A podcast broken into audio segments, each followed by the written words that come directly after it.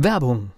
Was passiert, wenn der Chef oder die Chefin eine Auszeit nimmt und die Angestellten auf sich allein gestellt sind? Christian Pukelsheim und Michael Habekorst beschreiben in ihrem Buch Radikal weg die Herausforderungen für Unternehmer und Mitarbeiter, welche Vorbereitung notwendig ist und worauf unbedingt zu achten ist bei einer Auszeit. Radikal weg, wenn der Chef ein Jahr Auszeit nimmt und das Unternehmen dennoch funktioniert. Erschienen im Mentoren Media Verlag www.mentoren-verlag.de der Unternehmer Academy Podcast. Wir machen aus Menschen mit Know-how Unternehmer mit Erfolg. So, lass uns heute mal über das große Thema Marketing, Werbung und auch den alten Begriff Reklame sprechen. Jetzt weißt du ja, ich bin Mitinhaber eines Radiosenders. Was machen wir da? Wir machen da Werbung oder? Ja, das ist eine spannende Frage, weil das kann man so gar nicht sagen. Ihr macht Werbung, ihr macht Reklame. Die Frage ist, was ist der Unterschied? Also ich wette, dass ihr Spots habt, um das mal so auszudrücken, die machen Reklame und es gibt Spots, die machen Werbung. Und ich glaube, so hat es auch ganz wenig Leute erst auseinandergenommen, was das eigentlich alles bedeutet. Und ich erzähle vielleicht mal eine kleine Metapher, so eine Geschichte, wo man sich das sehr deutlich machen kann.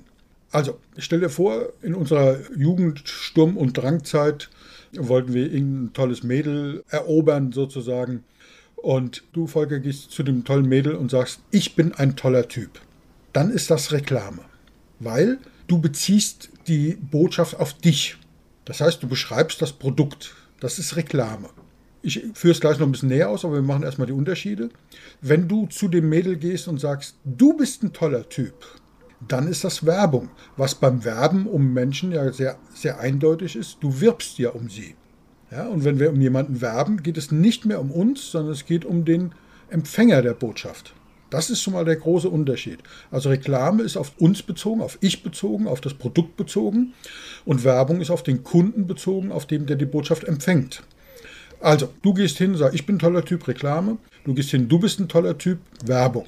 Jetzt geht die beste Freundin der jungen Dame hin und sagt, du, der Folger, das ist ein toller Typ. Dann nennt man das Public Relation. Okay. Ja, also jemand anders erzählt was über den und das sind die Relation, ja, also praktisch die Beziehung untereinander und weil die beste Freundin ist die beste Freundin, wenn die sagt, der Volker ist ein toller Typ, dann muss da halt was dran sein. Das ist übrigens der Grund, warum halt auch viele versuchen, zum Beispiel ihr Produkt, ihre Dienstleistung in den redaktionellen Teil eines Mediums zu bekommen. Genau. Ja. Genau. So, und wenn du jetzt die beste Freundin der jungen Dame gebeten hast, das zu sagen, dann ist das Marketing. Okay. Mal so ganz grob und, und pauschal und alle, die Marketing und, und Kram studiert haben, werden jetzt sich wahrscheinlich die Haare raufen. Aber für uns ist das, glaube ich, ein ganz schönes Bild, dass man mal so das auseinanderhält. Und dazu ist eben mal die, diese Unterscheidung wirklich wichtig. Und witzigerweise, wir haben ja oft diesen Fall, dass gerade das Wort Reklame relativ negativ gesehen wird. Kennst du das? Ja, das ist tatsächlich so. Ja, da ist so ein Etikett drauf und man versucht, das zu vermeiden, genau. Ja, und es ist gar nicht gerecht, weil es gibt Fälle, da ist Reklame sinnvoll. Auch heute noch. Also es hat so in, im, im, Volksmund so ein bisschen den Touch altmodisch und früher und so und nicht mehr State of the Art und oftmals stimmt das auch, aber eben nicht immer. Also Beispiel, wenn wir sagen, zu einer Zeit, wo gerade mal Waschmaschinen erfunden wurden, da konntest du nicht sagen, willst du weiße Wäsche haben oder weiße Wäsche ist hygienisch oder so ein Kram, sondern da musstest du erklären, dass es ein Waschpulver gibt, nämlich Persil zum Beispiel. Und wahrscheinlich, wenn wir jetzt im öffentlich-rechtlichen werden, müssen wir sagen, es gibt auch noch andere Waschmittel außer Persil. So, es gibt dieses Persil und, und dieses Waschmittel und du musst dann sagen, was machst du denn damit? Du machst also ein Pulver rein und das löst sich dann auf und dann wird die Wäsche viel, viel sauberer und du beschreibst das Produkt, weil es keiner kennt. Also für neue Produkte macht es durchaus Sinn, auch nochmal über Reklame nachzudenken. Und dann kommen wir vielleicht mal zu so einem Begriff, der heißt ja, wir nennen das, du kennst es vielleicht Web 1.0, Web 2.0, Web 3.0, Web 4.0 oder Industrie 1.0. Niemand sagt 1.0, weil da die Reihenfolge noch nicht da war. Aber momentan reden alle von Industrie 4.0. Was heißt das eigentlich? Und wir stellen fest, dass das in allen Bereichen gibt es diese Nummerierung und es gibt es eben auch im Marketing. Und Marketing 1.0 war eben Reklame oder ist Reklame, ist produktbezogen und bezieht sich auf einen Markt, wo es eine hohe Nachfrage gibt. Also das heißt, alle wollen das haben und dann musst du erklären, was dein Produkt ist. Ja? Und du sagst, ich bin der Beste, Uga Uga, und dann ist das durchaus heute noch okay. Also Marketing 1.0 ist Reklame. Und das ist meistens dann ein Bereich, da gibt es auch viele Anbieter und dieses Produkt wird meistens auch oft gebraucht. Es gibt nicht viele Anbieter. Wir reden von einem Nachfragemarkt. Mhm. Das heißt, es gibt eben noch nicht viele Anbieter, sondern es gibt eine hohe Nachfrage. Okay. Dem Bereich, wo es viele Anbieter gibt, da sind wir schon beim Marketing 2.0. Das ist dann Werbung. Das ist dann eben nicht produktbezogen, sondern nutzenbezogen. Und das wird halt verwendet in gesättigten Märkten. Also es gibt viele, kennen vielleicht den Begriff von dem, von dem Red Ocean. Also Reklame ist in dem Blue Ocean oftmals sinnvoll. Werbung 2.0, also Marketing 2.0 ist einem Red Ocean sinnvoll. Red Ocean, Blue Ocean, der Red Ocean ist deswegen rot, weil so viele Hai, weil genau, weil so viele Haie, Haie dort sind und sich die Beute teilen und dann zerreißen sozusagen. Ja. Und die Frage ist halt, will man in so einem Red Ocean oder findet man einen Blue Ocean? Übrigens, diese Dinge sind jetzt nur der Übersicht halber so klar gedrängt, es gibt auch immer Kombinationen davon. Ne? Soweit ist das klar, aber was ist denn Marketing 3.0? Hier geht es um neue Märkte, um Innovationen. Du kennst dieses Modell der disruptiven Geschichten, da sind wir noch nicht ganz, sondern es geht wirklich um dieses, der neue Markt. Ja? Kennst du das so? Der neue Markt war noch nicht wirklich disruptiv, richtig? Das war einfach ein neuer Markt, aber disruptiv war es nicht. Es war sozusagen, der neue Markt war, du hast dein Audio nicht mehr mit einem Tonband aufgenommen, sondern mit einem digitalen Rekorder. Ja, aber das ist noch nicht wirklich disruptiv, weil du hast immer noch aufgenommen. Bei Marketing 3.0 geht es um Interaktion. Also im Radio würdet ihr sagen, den Rückkanal. Da geht es darum, die Intelligenz der Crowd, also der Menschen, die das benutzen, die das verwenden, die zu nutzen. Damit ist Amazon groß geworden. Deswegen neuer Markt Amazon. Das erste, was Amazon gemacht haben, Menschen, die das gekauft haben, haben auch das gekauft. Und du guckst da drauf, ja. Und Menschen, die das gekauft haben, haben das so und so bewertet. Und du guckst da drauf, ja. Also dieser Rückkanal, das ist Interaktion und das ist Marketing 3.0. Und mal ganz offen gestanden, ich kenne viele, viele Shops und viele Dienstleister, die sind noch bei Marketing 1.0 und schnuppern gerade so ein bisschen in 2.0 rein. Den sage ich dann, du, der wichtigste Mensch ist dein Kunde und nicht du. Und vor allen Dingen der wichtigste Mensch, nämlich dein Kunde, interessiert sich auch nur für sich selbst. Der ist genauso egoistisch wie du. Das heißt, wenn du denen sagst, ich bin toll, ich bin der Schönste, der Größte und kann am weitesten springen, dann sagt er, und was habe ich davon? Und deswegen funktioniert modernes Marketing, moderne Werbung funktioniert eben so, dass man sagt, was hast du davon? Was ist der Nutzen? Ne? Also Marketing 3.0, da wird interagiert, es werden Bewertungen gemacht und es werden neue Märkte erschlossen. Und jetzt kommen wir zu den, zum Marketing 4.0. Marketing 4.0, da geht es um Kundenbedürfnisse. Also wo wirklich auch gefragt wird, was braucht denn der Kunde wirklich? Also nicht im Sinne, brauchst du einen besseren Rekorder, nicht mehr analog, sondern digital, sondern was machst du da eigentlich? Also du willst, keine Ahnung, Tondokumente speichern, abrufen. Willst du sie wirklich speichern? Nee, du willst sie aufnehmen und jederzeit abrufen können. Also da werden ganz andere Fragen gestellt, um da die Tür aufzumachen. Und da geht es halt darum, das sind so ein paar Begriffe, die ich dann nennen mag, so Big Data, also viele Datenmengen, künstliche Intelligenz, Machine Learning, das sind da solche Dinge. Und da reden wir dann tatsächlich über disruptive Märkte, also völlig veränderte Dinge, weil wir die Themen ganz anders angehen. Weil wir nicht mehr Produkte verbessern und damit in neue Märkte reingehen, sondern weil wir das Produktdenken völlig anders aufziehen. Ne? Jetzt machen wir das ja hier vor allem für Know-how-Unternehmer. Und ich glaube, da finden sich, wie du es richtig eingeordnet hast, viele tatsächlich noch in ganz anderen Marketingstufen. Jetzt wäre meine Frage, Marketing 4.0 für den Einzelunternehmer. Wie kann er es einsetzen? Wo kann er es einsetzen? Wie kommt er dran an diese Techniken? Das ist eine Menge Fragen. Ja, eigentlich ist, ist, das sogar relativ einfach zu beantworten. Also in dem Moment, wo du zum Beispiel die sogenannte Ads schaltest, also im Marketing machst, was messbar ist, zum Beispiel über Google oder über Facebook, bist du Nutzer dieser künstlichen Intelligenz und Big Data.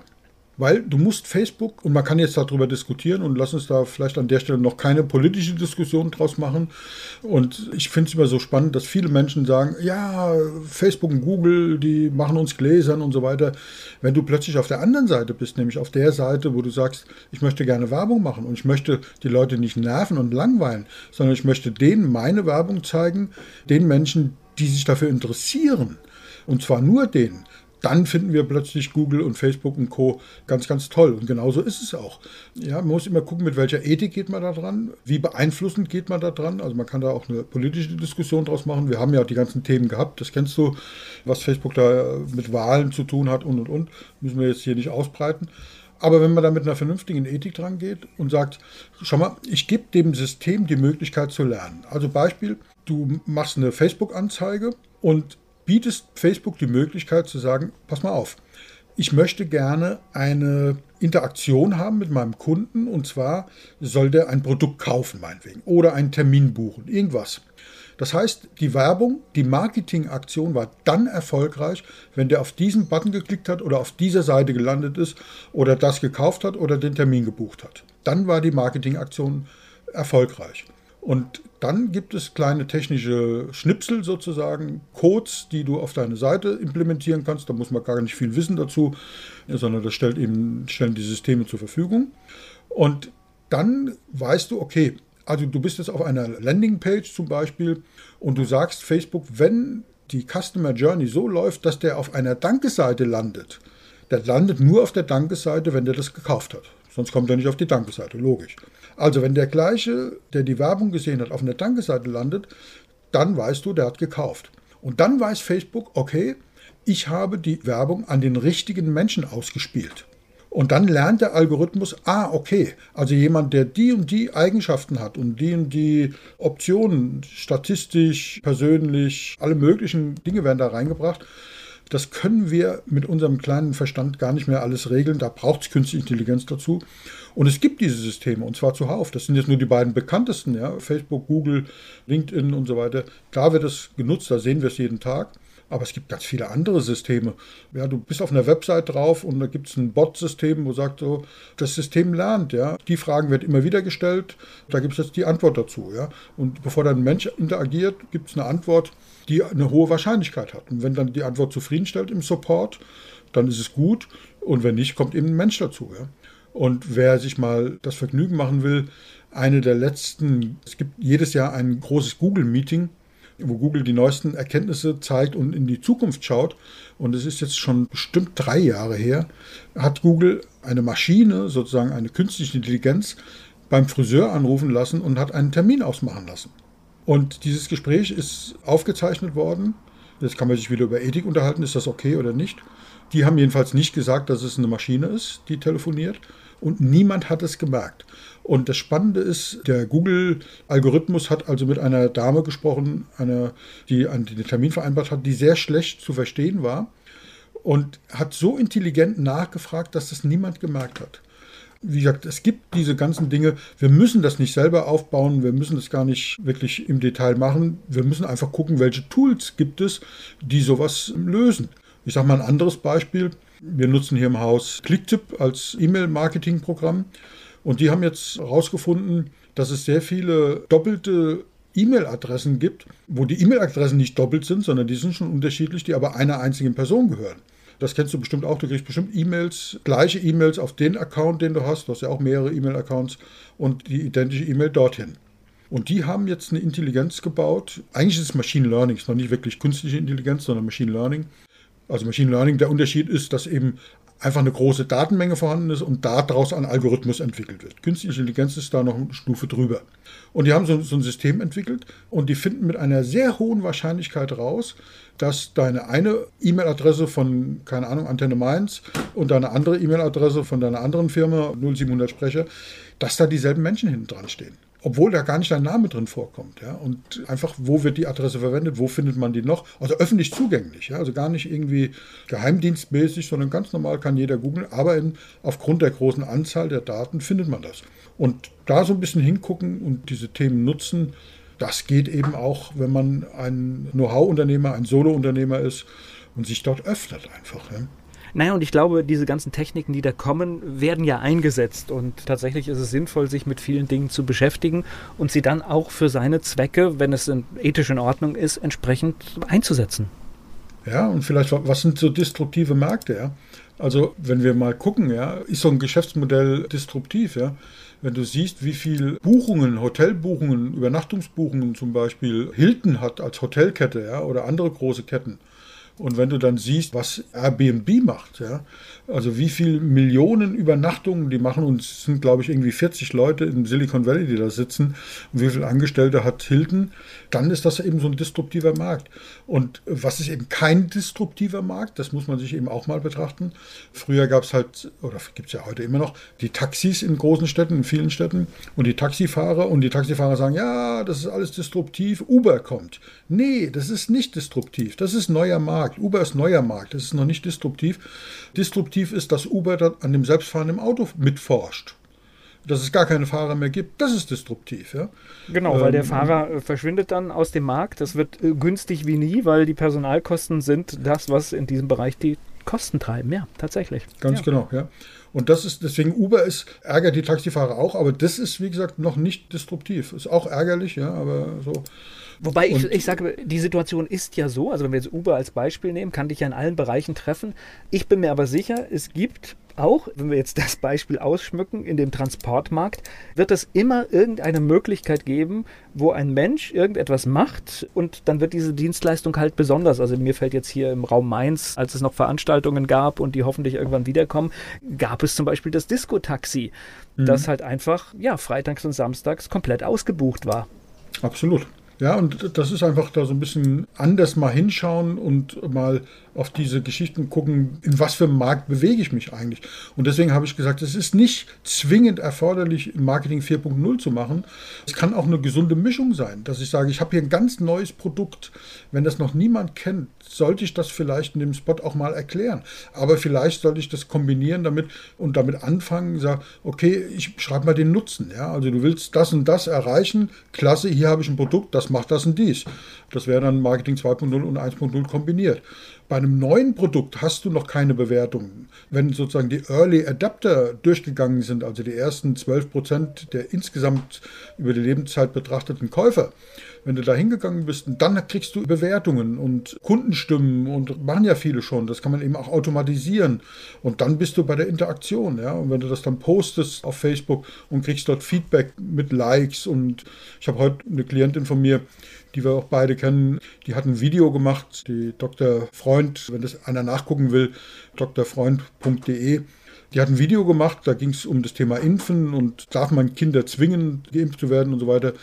Ein kleines Video, eine Minute lang, über 100.000 Views innerhalb kürzester Zeit, innerhalb von Minuten und über 10.000 Likes. Ja natürlich kann man das wieder auch verwenden. Und das ist das, was ich meine. Und wenn man das dann kombiniert und sagt, ich habe hier einen Anbieter, der zum Beispiel YouTube ist so ein Anbieter, gehört ja zu Google, also zu Alphabet. Und wenn man die Dinge dann intelligent kombiniert, dann ist man schon so weit und man muss da keine eigene Infrastruktur, keine Serverfarm aufbauen und so. Das gibt es alles schon. Ne? Und vielleicht so zum Schluss mal ein konkretes Beispiel, wie das früher funktioniert hat und wie das heute funktionieren könnte, am Beispiel von Google. Ist das okay für dich? Ja, klar. Also wenn wir früher, als Google aufkam, ja, es gab ja vor Google andere Suchmaschinen, vielleicht kennt das noch der eine, der eine oder andere. In Deutschland gab es zum Beispiel MetaGer für Meta Germany, das war eine Meta-Suchmaschine, die hat alle möglichen Suchmaschinen durchsucht. Ja, also Yahoo zum Beispiel war so eine bekannte Suchmaschine und viele andere auch. Alter Vista. Alter Vista, ganz genau. Kennt heute noch kaum noch jemand. Und zu dieser Zeit von MetaGer gab es Google noch gar nicht. Und als Google rauskam, waren die schon ziemlich gut. Aber da hat man noch mit Text arbeiten müssen, also mit Schlagworten, weil die Systeme und die Rechenleistung auch der Datenleitung gar nicht ausreichten, um diese Datenmengen überhaupt alle zu lesen. Die ganzen Webseiten, die es damals schon gab, alle zu lesen. Also hat Google einfach nur die gesagt, guck mal, du kannst auf deiner Webseite Text hinterlegen, also Schlagworte. Und wir lesen nur die Schlagworte und machen dann einen Index davon. Du musst dir das so vorstellen, wie wenn du ein Buch hast 500 Seiten, ja, dickes Buch, da gibt es hinten einen Index. Und dann suchst du zum Beispiel nach einem bestimmten Schlagwort und dann steht da, dieses Schlagwort kommt vor auf Seite 20, auf Seite 480 und auf Seite 529. So, und genauso hat es am Anfang Google auch gemacht. Das bedeutet, wenn du eine, eine Pizzeria hast Und dann musstest du, um gefunden zu werden bei Google, in deine Website, in den sogenannten Header, einen Tag reinmachen, zum Beispiel Pizzeria.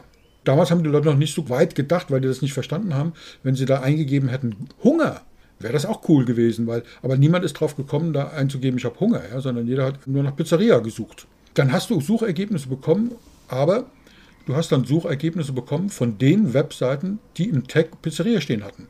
Und es kann eben auch eine Pizzeria aus München oder aus Hamburg gewesen sein, wo du sagst, sag mal, jo, es gibt eine Pizzeria in Hamburg, das ist schön, aber ich sitze hier in Mainz oder in Gaubbischofsheim oder in Ingelheim, wo auch immer, was nutzt mir die in München oder in Hamburg? Ja? Also das ist Marketing 1.0, das heißt, es ist, das Produkt wird beschrieben aufgrund der Tags und ich suche nach genau diesem Tag und kriege genau, guck mal hier, da such dir raus, was du brauchst. Das ist Marketing 1.0 gewesen. So, und mittlerweile, das ist dann sehr viel besser geworden, gibt es eben die Möglichkeit zu sagen, du suchst nach einer Pizzeria und okay, da gibt es eben, sagt Google, okay, wo bist du denn? In welchem Ort bist du denn? Manchmal musstest du es eingeben, später nicht mehr. Und dann kriegst du die Pizzerien angezeigt, die in deiner Umgebung sind. Ja, das ist schon mal ein bisschen besser. Und dann siehst du auch erste kurze Texte. Also früher waren die Texte viel, viel kürzer, hast du nur den Link gesehen. Also Google 1.0 sozusagen hat nur die Links angezeigt. Bei Google 2.0, Marketing 2.0, hast du zu dem Link auch noch einen zweizeiligen Text gesehen, also Werbung, ja, wo drin stand, bei uns schmeckt es richtig gut, ja, oder bei uns kocht die Mutter oder irgend sowas, ja. Irgendeinen coolen Text, wo du sagst, ach, guck mal da, das hört sich ja spannend an, da gehe ich hin. Das war dann schon Marketing 2.0 und wie gesagt, an der Hürde scheitern noch heute viele. Dass sie so einen vernünftigen Text da machen, der nur zwei Zeilen lang ist, ja, 150 Zeichen. Ja, man muss es eben auch können. So, Marketing 3.0, da geht es dann tatsächlich, habe ich ja gesagt, um die Interaktion. Du gibst wieder ein Pizzeria, du siehst wieder, Google weiß genau, wo du bist. Du kriegst also die Pizzerien in deiner Umgebung angezeigt und zwar in der Reihenfolge von denen, die eine optimale Bewertung haben und die oft frequentiert werden. Die Crowd-Intelligenz sagt also, da gehe ich gerne hin, das wird gut bewertet. Und zusätzlich hast du noch Marketing 2.0 auch noch. Das heißt, du hast eine gewisse Reihenfolge. Das macht wieder der, der Algorithmus schon. Also das ist schon künstliche Intelligenz. Aber du hast immer noch diese Werbung, wo du dann liest, okay, die ersten drei sind alle drei gut bewertet, aber du gehst dann dahin, wo die Italiener Mama kocht zum Beispiel, ja, weil du denkst, ach, das hört sich doch irgendwie emotional, liebevoll an, da gehe ich hin, ja, so. Und die anderen sagen, hier wird darauf geachtet, dass wir vegan und vegetarisch kochen, dann gehst du halt dahin. Der nächste Punkt, Marketing 4.0. Deswegen reden wir von disruptiven Märkten bei Marketing 4.0. Marketing 4.0 googelst du gar nichts mehr, sondern dein Smartphone meldet sich und sagt, Volker, dein Insulinspiegel meldet sich gerade, du solltest mal wieder was essen. Eine fettige Bratwurst hattest du heute schon. Deswegen empfehle ich dir aufgrund deiner Blutwerte, die ich gerade gemessen habe, einen Salat mit ein paar Körnern drin. Wir empfehlen dir eine Pizzeria, die hier in der Nähe ist. Übrigens, da sitzen auch zwei Leute, die du gut kennst, Freunde von dir. Soll ich dir einen Tisch reservieren? Soll ich dir den Salat schon bestellen? Und soll ich die zwei Freunde von dir bitten, dass sie auf dich warten? Das ist Marketing 4.0. Ja, komm. Ich bin gerade sprachlos. Das darf man, glaube ich, an der Stelle auch sein. Und man muss es auch nicht auf Anhieb gut finden. Ich persönlich bin davon überzeugt, dass es kommt. Na, ich glaube, es Weil ist ja stellenweise Die Systeme schon da. können es schon. genau. Es ist ja stellenweise schon da. Wir haben ja ganz oft die Situation, dass du unterwegs bist und wenn du dann von irgendwelchen Applikationen die Push-Up-Funktion anhast, dann kriegst du ja schon Dinge, die zum Teil erschreckend sind. Ja, und wenn du so eine Smartwatch hast, also eine iWatch oder wie auch immer, ja, das dauert nicht mehr lange. Die nächste soll wahrscheinlich schon Insulinspiegel messen können. Blutdruck und Sauerstoffgehalt können sie heute schon messen. Also die Systeme können es schon. Manche sind noch nicht ganz marktreif, aber das ist, wir reden hier nicht über eine große Zukunftsvision. Also die Technik ist bereits vorhanden und wird auch schon genutzt. Also das ist jetzt vielleicht erschreckend für den einen oder anderen und macht einem auch tatsächlich sprachlos an einer Stelle. Aber es ist, wir reden hier nicht über eine Zukunft, die in zehn Jahren kommt, sondern das ist jetzt da. Aber ich und glaube, es ist, und das ist ja das, was wir vielleicht hier auch mit dieser Folge erreichen wollen, es lohnt sich trotzdem darüber nachzudenken, was kann ich damit machen? Macht es für mein Business, macht es Sinn, ist es sinnvoll, es einzusetzen und sich nicht davor verschließen, sondern erstmal überlegen, kann ich es sinnvoll für mich verwenden? Ja, und mein ganz, ganz starker Appell ist eben zu gucken, Reklame klingt nur altmodisch, ist aber manchmal sinnvoll. Und Werbung, um jemanden zu werben und zu sagen, du bist ein toller Typ, ja, im übertragenen Sinn, also den Nutzen hervorzuheben, das macht heute auch noch Sinn. Das heißt, die Dinge intelligent zu kombinieren. Ich glaube, das ist eine ganz, ganz große Lösung in diesem Ocean, ja, in dem wir uns alle da bewegen, zu sagen, so, was ist wann sinnvoll, mit welchen Tools mache ich das und wirklich zu wissen, was ist mein Produkt, was kann das, wer braucht es, was ist der Nutzen davon, was sagen andere dazu, was ist ein neuer Markt und schaffe ich mir vielleicht einen disruptiven Markt. Ja, schaffe ich mir selber einen disruptiven Markt, das wäre dann ein Blue Ocean, wo noch kein Blut fließt, wo alles, wo die Menschen auf neue Lösungen warten. Ja. So, und aber wie gesagt, wichtig ist eben, dass alle vier Bereiche wichtig sind. Genau, und Punkt. Also es war mir wie immer eine Freude, mit dir zu reden und diese ja doch tiefen Einblicke in die Marketingwelt zu geben und kann nur sagen, bleiben Sie mutig. Der Unternehmer Academy Podcast. Wir machen aus Menschen mit Know-how Unternehmer mit Erfolg. Werbung. Was passiert, wenn der Chef oder die Chefin eine Auszeit nimmt und die Angestellten auf sich allein gestellt sind? Christian Pukelsheim und Michael Habekorst beschreiben in ihrem Buch Radikal weg die Herausforderungen für Unternehmer und Mitarbeiter, welche Vorbereitung notwendig ist und worauf unbedingt zu achten ist bei einer Auszeit. Radikal weg, wenn der Chef ein Jahr Auszeit nimmt und das Unternehmen dennoch funktioniert. Erschienen im Mentoren Media Verlag www.mentoren-verlag.de